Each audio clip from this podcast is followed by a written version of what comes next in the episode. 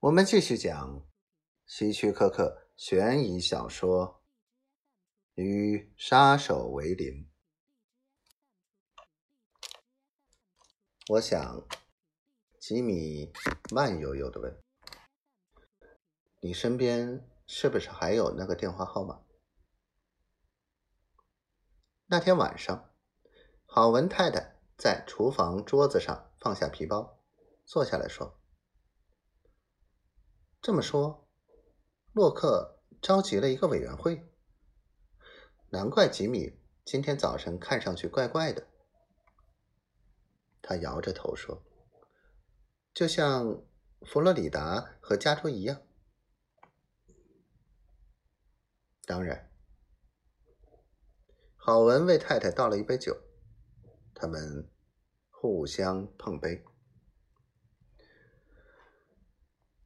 这些假简报，郝文说，效果非常好。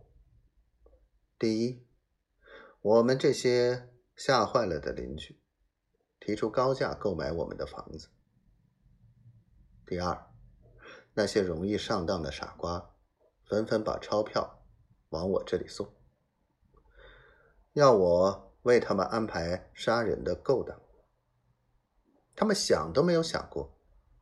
我一生中一个歹徒也没有见过，更别提认识了。到现在一共有多少了？五个，包括洛克和吉姆在内。吉米要除掉他妻子，洛克要除掉他的上司，以便爬上更高的职位。等我们搬离这儿的时候，我想我们可以捞个二三十万。你哥哥愿意假扮经纪人，跟他们谈价钱，为根本不会实现的杀人勾当收钱吗？愿意。郝文太太深思道。他喝了口酒。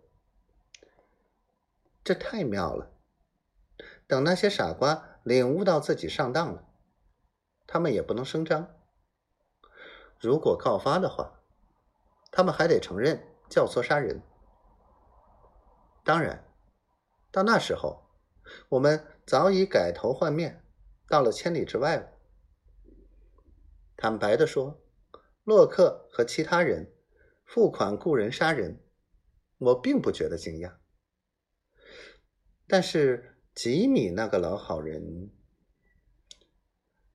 我只是说，郝文回答说，以前我安排除掉一个泼妇，他立刻就上钩了。